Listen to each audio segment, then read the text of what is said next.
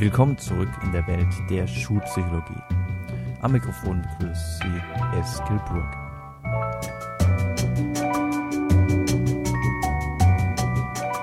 Über Sinn und vor allem Unsinn des Sitzenbleibens.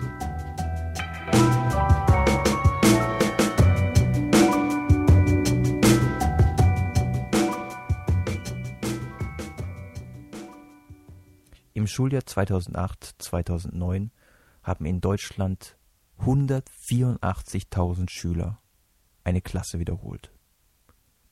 Das waren immerhin 2,2 Prozent aller Schüler. Jetzt kann man sagen, 2,2 Prozent, das ist doch gar nichts, ja. Also das ist doch lächerlich wenig. Warum reden wir überhaupt über das Thema Sitzenbleiben, wenn es nur 2,2 Prozent sind? Diese 2,2 Prozent relativieren sich jedoch schnell, wenn man sich anschaut, wo sich das im Laufe der Zeit hin aufaddiert. Wenn man sich zum Beispiel anschaut, wie viel Prozent der 15-Jährigen in Deutschland schon mal eine Klasse wiederholt haben. Da sieht man dann zum Beispiel, dass immerhin 23,1 Prozent aller 15-jährigen Schüler mindestens, ja, mindestens einmal schon mal eine Klasse wiederholt haben. Also fast jeder vierte Schüler in Deutschland hat im Alter von 15 Jahren mindestens einmal eine Klasse wiederholt. Das ist schon eine ganz andere Hausnummer und wirft natürlich die Frage auf, bringt das Sitzenbleiben was? Führt es tatsächlich zu den Resultaten, die sich der eine oder der andere Lehrer erhofft, nämlich dass ein Schüler, der eine, wie man ja so schön euphemistisch sagt, eine Ehrenrunde drehen muss oder wie man auch so schön sagt, der einen Schuss vor den Bug bekommen hat, dass ein solcher Schüler ein bisschen ins Grübeln gerät, dass der über seine bisherige Arbeitshaltung reflektiert und dass er dann letzten Endes vielleicht im neuen Schuljahr motivierter an die Sache herangeht. Ist das so? Oder ist es gerade andersrum? Ist es vielleicht so, dass der sogenannte Schuss vor dem Bug dazu führt, dass das ohnehin schon wankende und in Seenot geratene Schiff, weil ansonsten müsste der Schüler ja die Klasse nicht wiederholen, dass dieses Schiff durch diesen Treffer erst so richtig in Seenot gerät und letzten Endes vielleicht sogar kentert. Die Antwort auf diese Frage, und das ist auch der Grund, warum ich heute diese Episode mache, die ja durchaus ein bisschen politischer ist als die übrigen Episoden. Also meistens geht es mir tatsächlich mehr um die Frage, was kann der Einzelne machen? Welche Hinweise kann er aus der psychologischen Forschung gewinnen, um für sich selbst zu schauen, wie kann er seine Situation und die Situation der Schüler verbessern? Heute jedoch geht es, wie gesagt, mehr um eine politische Frage, nämlich um die Frage, sollten wir in Deutschland das Sitzenbleiben weiterhin beibehalten? Und das ist natürlich eine politische Frage in dem Sinne, dass der Einzelne das nicht wirklich äh, abschaffen kann, sondern dass natürlich die Politik in dem Fall die Weichen stellen muss und somit die Bahnen bereiten muss, in denen dann die Veränderung stattfinden kann. Die Antwort auf die Frage, ob wir am Sitzenbleiben festhalten sollten, ob Sitzenbleiben sinnvoll ist, die Antwort auf diese Frage fällt aus Sicht der Psychologie einigermaßen überraschend aus. Zumindest wenn man sich anschaut, wie denn in Deutschland im Allgemeinen die Stimmung in Hinsicht auf das, auf das Sitzenbleiben ist. In Deutschland sind die meisten der Auffassung, dass das Sitzenbleiben eine gute Sache ist. Ja, immerhin 66 Prozent der Deutschen haben bei einer Forsa-Umfrage aus dem Jahr 2006 gesagt, ja, Sitzenbleiben ist durchaus eine sinnvolle Maßnahme. Und ich kann mir gut vorstellen, wodurch diese Auffassung zustande kommt. Ich selbst habe früher auch gedacht, dass Sitzenbleiben gar keine so schlechte Maßnahme ist, weil man macht ja einfach in der Schule die Erfahrung, okay, durch dieses Werkzeug des, des Sitzenlassens, das der Lehrer hat, gibt es ja durchaus die Möglichkeit, eine Klasse von sehr unliebsamen und störenden Schülern und unmotivierten Schülern, Schülern, die mit ihrer schlechten Arbeitshaltung im Grunde auch die anderen Schüler anstecken, ja, gibt es durch dieses Werkzeug des Sitzenlassens die Möglichkeit, die Klasse von solchen Individuen in Anführungsstrichen zu bereinigen. Auf den ersten Blick ist es gar keine so schlechte Sache. Auf den zweiten Blick jedoch muss man natürlich sagen, dieser Schüler löst sich ja nicht in Luft auf, ja, sondern der landet natürlich dann in einer anderen Klasse. In dieser neuen Klasse jedoch, und das mag auch dazu führen, warum das Bild vom Sitzenbleiben ein bisschen verklärt ist, in dieser neuen Klasse jedoch verhält er sich zumindest am Anfang geläutert. Am Anfang ist er auch, was seine Leistungen angeht, natürlich überraschend gut. Ja, wobei so überraschend ist es natürlich nicht, weil er hat ja den ganzen Stoff schon mal durchgenommen und demzufolge hat er den anderen etwas voraus. Dennoch hat man dann den Eindruck, okay, er ist sitzen geblieben, aber er verhält sich zumindest am Anfang einigermaßen sozial, was ganz einfach daran liegt, dass er in einem neuen Umfeld ist, ähm, in dem er natürlich erstmal gucken muss, wer ist Freund, wer ist Feind, wie ich mache mir ganz sicher in diesem neuen sozialen Umfeld nicht direkt alle Schüler zum Feind, ja, so blöd äh, ist keiner. Und demzufolge verhält es sich am Anfang, auch vielleicht gegenüber dem Lehrer, deutlich besser, als er das noch im Jahr zuvor bei einem anderen Lehrer gemacht hat, wo er wusste, okay, hier habe ich sowieso nichts mehr zu gewinnen. Was man jetzt aber aus der Forschung weiß, ist, dass es solche Erholungseffekte tatsächlich gibt. Also am Anfang des neuen Schuljahrs verbessert sich auch die Leistung des Schülers, aber dass sich diese Erholungseffekte auch relativ schnell, meistens spätestens nach einem Jahr, wieder aufgelöst haben. Und dann der Schüler wieder in seinen normalen Trott hineingerät, er wieder die gleichen schlechten Leistungen bringt wie zuvor. Tatsächlich spricht aus Sicht der Forschung und ihr wisst, ich bin der Letzte, der hier Schwarz-Weiß-Malerei betreibt. Also wenn ich weiß, dass zu einem Thema die Forschungslage relativ uneindeutig ist, dann bin ich immer um eine differenzierte Darstellung bemüht. Ja. Aber was das Sitzenbleiben angeht, spricht aus Sicht der Forschung fast nichts dafür, dass es tatsächlich einen positiven Effekt auf den Betroffenen hat. Tatsächlich ist in diesem Fall die Forschungslage erstaunlich schwarz, ja. Also das sind keine Grautöne mehr zwischen Schwarz und Weiß, sondern fast alle Forschung, zumindest ernstzunehmende Forschung, ähm, Studien, die wirklich methodisch gut durchgeführt wurden, spricht dafür, dass vom Sitzenbleiben kaum ein Schüler profitiert. Ja, natürlich gibt es immer die Einzelfälle, wo die dann sich auch damit brüsten und sagen, okay, ich bin sitzen geblieben, aber dieser Schuss vor dem Bug, der hat mir gut getan. Ich habe danach meine Arbeitshaltung verändert. Das sind diejenigen, die ja fast schon stolz davon berichten, weil sie eine Krise überwunden haben. Die anderen jedoch, diejenigen, bei denen der Schuss von dem Bug das Schiff tatsächlich zum Kentern gebracht hat, das sind natürlich nicht diejenigen, die sich lauthals zu Wort melden und sagen, hey, äh, ich bin auch sitzen geblieben. Nee, das sind meistens diejenigen, die schon verstummt sind. Was die Forschung nämlich zeigt, ist, dass das Sitzenbleiben in erster Linie natürlich zu einer enormen Frustration führt. Nicht zuletzt, wenn man zum Beispiel aufgrund von zwei Noten, ja, zwei schlechten Noten, einer, einer schlechten Note in Musik und einer schlechten Note in Mathe, wenn man aufgrund dieser beiden schlechten Noten letzten Endes den Stoff aller Fächer nochmal wiederholen muss, das ist enorm nervig und führt natürlich auch zu einer großen Frustration. Und die Frustration äh, wächst natürlich auch damit, dass man sein altes, gewohntes soziales Umfeld, seine Peer Group, seine Clique, ja, all die Leute, mit denen man befreundet war, dass man die jetzt verliert und man jetzt in ein neues soziales Umfeld hineingeworfen wird, wo man sich jetzt erstmal wieder alle Freunde erarbeiten muss, was gar nicht so einfach ist, weil man ja ein, ein Stück weit schon abgestempelt ist.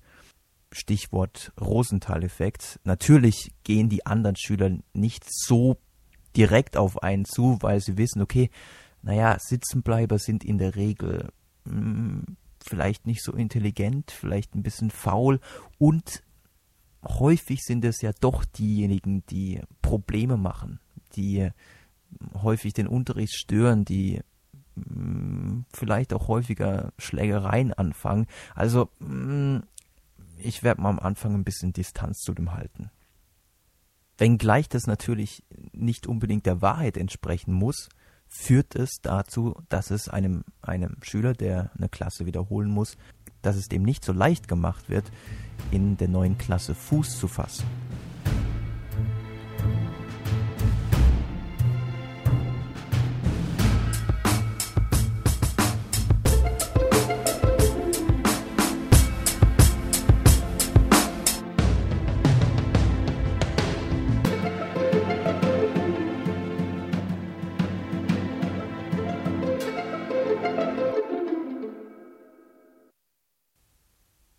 Fakt ist also, dass in den meisten Fällen die negativen Auswirkungen des Sitzenbleibens, wie zum Beispiel die emotionalen Schwierigkeiten oder die Tatsache, dass man das Etikett Sitzenbleiber bekommt und somit abgestempelt wird und ja, als Sitzenbleiber sozusagen eine staatliche Versagensbescheinigung bekommt.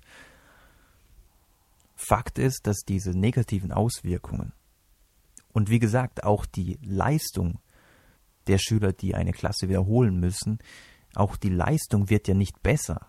Ja? Fakt ist, dass diese negativen Auswirkungen fast immer überwiegen und dass das Sitzenbleiben aus diesem Grund tatsächlich keinen Sinn macht. Jetzt kann ich mir vorstellen, dass natürlich viele Lehrer protestieren und sagen, Moment mal, wir brauchen dieses Werkzeug, weil in manchen Fällen sind die Fronten zwischen Lehrer und Schüler natürlich so verhärtet, dass man durchaus froh ist, wenn man durch dieses Werkzeug den Konflikt ein für alle Mal beenden kann. Das kann ich absolut nachvollziehen, ja. Deswegen macht es auch keinen Sinn, und manchmal ist es ja durchaus so, dass ein solcher Schüler mit seiner, seiner Arbeitshaltung auch die anderen Schüler infiziert, dass er den Unterricht in höchstem Grade bremst Deswegen plädiere ich jetzt nicht für ein blindes Abschaffen des Sitzenbleibens, sondern plädiere für das Modell der individuellen Förderung. So wie es beispielsweise in Finnland oder Schweden praktiziert wird. Fragt sich natürlich jetzt, wo nehme ich das Geld her für die individuelle Förderung? Tja, die Antwort lautet, wenn ich das Sitzenbleiben abschaffe, dann wird dadurch eine unfassbar große Menge an Geld freigesetzt, die man dann investieren könnte in neue Lehrer, die dann zum Beispiel individuelle Förderung machen könnten. Ich kann mir jetzt vorstellen, der eine oder die andere fragt sich jetzt, hä, warum sparen wir denn eine Menge Geld, wenn wir das Sitzenbleiben abschaffen? Ein, ein Sitzenbleiber wird doch einfach in eine schon bestehende Klasse zurückgestuft und somit äh, ist ja doch gar kein Mehraufwand und kostet den Staat auch nicht mehr Geld. Warum sollten wir da, warum sollten wir also dadurch Geld sparen? Ich muss gestehen, ich habe mir die gleiche Frage gestellt und äh, bin bei meiner Recherche wirklich häufig auf diesen Punkt gekommen, dass das Sitzenbleiben Unmengen an Geld verschlingt und genau genommen verschlingt es der Studie von Klemm zufolge 800 Millionen Euro pro Jahr. Von dem Geld könnte man immerhin 12.000 neue Lehrkräfte einstellen. Ja, ich bin selbst immer wieder auf diese Zahl gestoßen, habe mich aber auch gefragt, warum kosten denn Sitzenbleiber so einen Batzen Geld? Wie kann es denn sein? Deswegen habe ich mir die Studie von Klemm mal genauer angeguckt und habe mich sehr gefreut, dass ich eine relativ ausführliche Beschreibung der Studie, die übrigens von der Bertelsmann Stiftung durchgeführt wurde, eine relativ ausführliche Beschreibung der Studie im Internet gefunden habe, die ich euch übrigens natürlich auch auf www.psychologiederschule.de verlinkt habe. Und wenn man sich das durchliest, dann wird es einem klar, dass es den Staat tatsächlich mehr Investitionen kostet, wenn es mehr Schüler an den Schulen gibt Natürlich kostet jeder Schüler schon aufgrund der Sachbearbeitung und ein paar Materialien, die zur Verfügung gestellt werden, ein bisschen Geld. Da, aber das ist der zu vernachlässigende Teil. Viel teurer ist natürlich das Personal. Und in mehr als der Hälfte aller Bundesländer wird das Geld, das für Lehrpersonal zur Verfügung gestellt wird, tatsächlich daran bemessen, wie viele Schüler es gibt. Das heißt, man orientiert sich nicht daran, wie viele Klassen gibt es. Das wäre eine klassenbezogene Lehrstellenzuweisung. Die gibt es in den übrigen Bundesländern. Aber in den meisten Bundesländern ist es tatsächlich so, dass sich die Summe des zur Verfügung gestellten Geldes daran orientiert, wie viele Schüler es gibt. Und wenn es viele Sitzenbleiber gibt, wenn es viele Wiederholer gibt, dann gibt es natürlich auch in der Summe mehr Schüler und es muss natürlich auch mehr investiert werden. Wenn es also anstelle von 100.000 Schülern aufgrund der Wiederholer 110.000 Schüler sein sollten, dann schnellt natürlich der Betrag, der investiert werden muss, natürlich sehr schnell in die Höhe. Und nebenbei, wenn ich mich recht erinnere, kostet jeder Schüler immerhin 4000 Euro pro Schuljahr. Und was die Bundesländer angeht, wo es eine klassenbezogene Lehrstellenzuweisung gibt, wo sich also die Investition ähm, vor allem daran orientiert, wie viele Klassen es gibt, dort verursachen mehr Schüler natürlich auch mehr Kosten. Nicht zuletzt, wenn zum Beispiel es aufgrund der Wiederholer eine zu große Klasse gibt, dann muss diese Klasse ja auch aufgeteilt werden in zwei Klassen. Dafür benötigt man dann ja auch wieder neues Personal. Und nicht zuletzt ist es in den Bundesländern auch so, dass ab der Oberstufe des Gymnasiums, wenn, wenn es also keine Klassen mehr gibt, sondern nur noch Kurse, dass ab diesem Zeitpunkt die gleiche Rechnung gemacht wird wie in den übrigen Bundesländern. Das heißt, die Lehrer und die Kosten für die Lehrer sich daran bemessen, wie viele Schüler es letztlich gibt.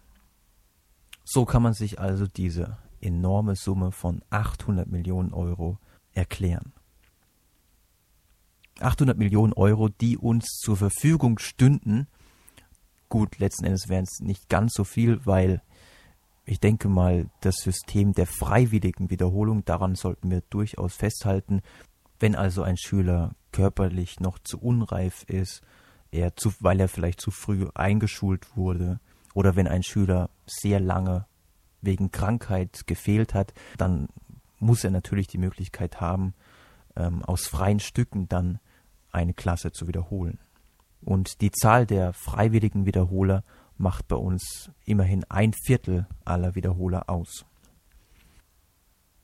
Individuelle Förderung, ich habe es schon gesagt, wäre also aus meiner Sicht der Schlüssel zum Erfolg. Und es wäre natürlich auch aus vielerlei Hinsicht wesentlich gerechter, als es zurzeit der Fall ist. Momentan boomt in Deutschland die, ja, die individuelle Förderung durch den Nachhilfeunterricht.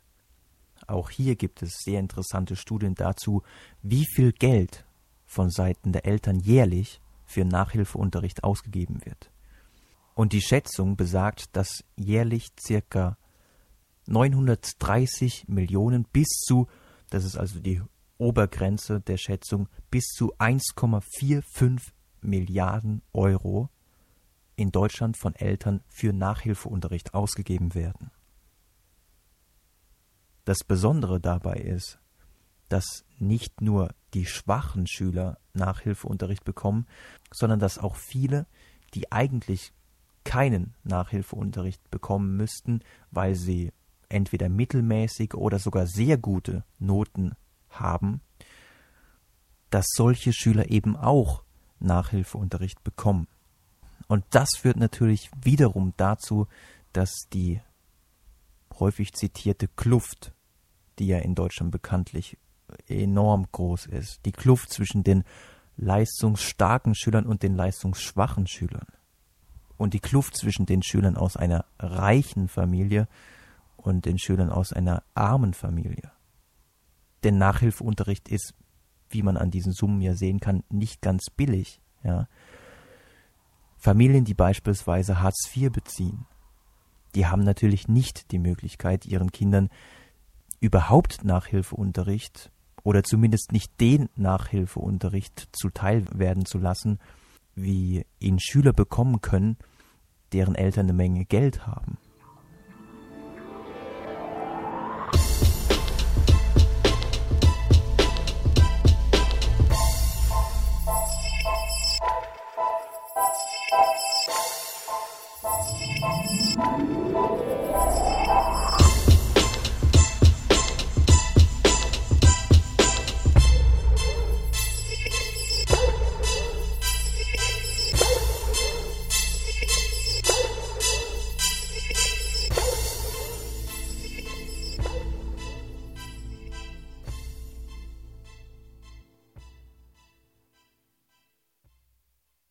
Fassen wir also zusammen. Wenn wir wirklich wollen, dass unsere Schulen gerechter werden, dann sollten wir uns vom Sitzen lassen verabschieden, sollten uns auch von diesem damit verbundenen Selektionswahn befreien.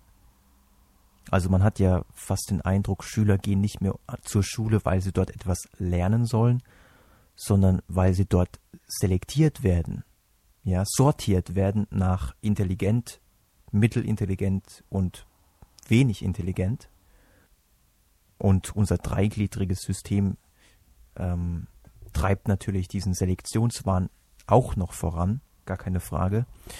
Das macht den Schülern zum einen Angst, also dem LBS Kinderbarometer zufolge, bei dem immerhin 6000 Schüler befragt worden waren, haben ein Drittel der 8- bis 14-Jährigen Angst vor schlechten Noten und vor dem Sitzenbleiben. Wenn man weiß, okay, wenn ich keine guten Leistungen bringe, dann werde ich hier rausgeschmissen, dann werde ich rausselektiert, dann macht es natürlich auch Angst, gar keine Frage.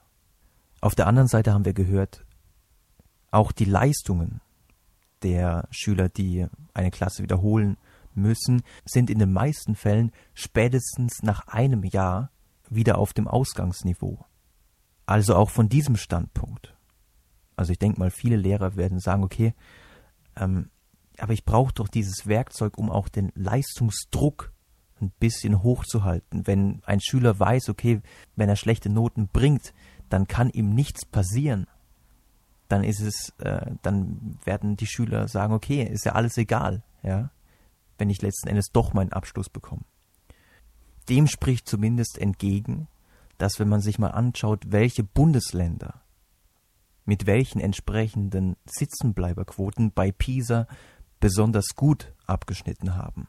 Da haben wir zum Beispiel Bayern. Bayern hat eine enorm hohe Sitzenbleiberquote. Ja. Bei denen blieben vor kurzem noch 3,2 Prozent der Schüler pro Schuljahr sitzen.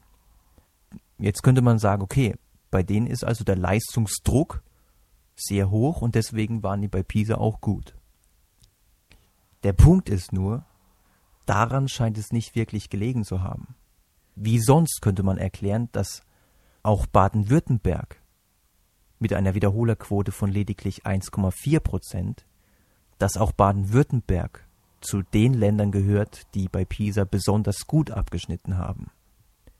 Das heißt, man muss nicht viele Schüler sitzen lassen, um damit den Leistungsdruck zu erhöhen, um letzten Endes wirklich gute Leistungen zu, zu erzielen. Und wie ich schon ganz am Anfang gesagt habe, im internationalen Vergleich erbrachten Schüler aus Ländern, wo das Sitzenbleiben entweder extrem reduziert wurde oder wirklich komplett abgeschafft wurde, erbrachten solche Länder absolute Spitzenleistungen. Wir brauchen also ein Umdenken von Seiten der Politik, die, wie ich hoffe, in den nächsten Jahren den Weg, der, den manche Bundesländer schon eingeschlagen haben, weiterführen wird. Wir brauchen ein Umdenken in die Richtung, wie es in Finnland eigentlich schon zum Motto geworden ist Kein Kind darf zurückbleiben.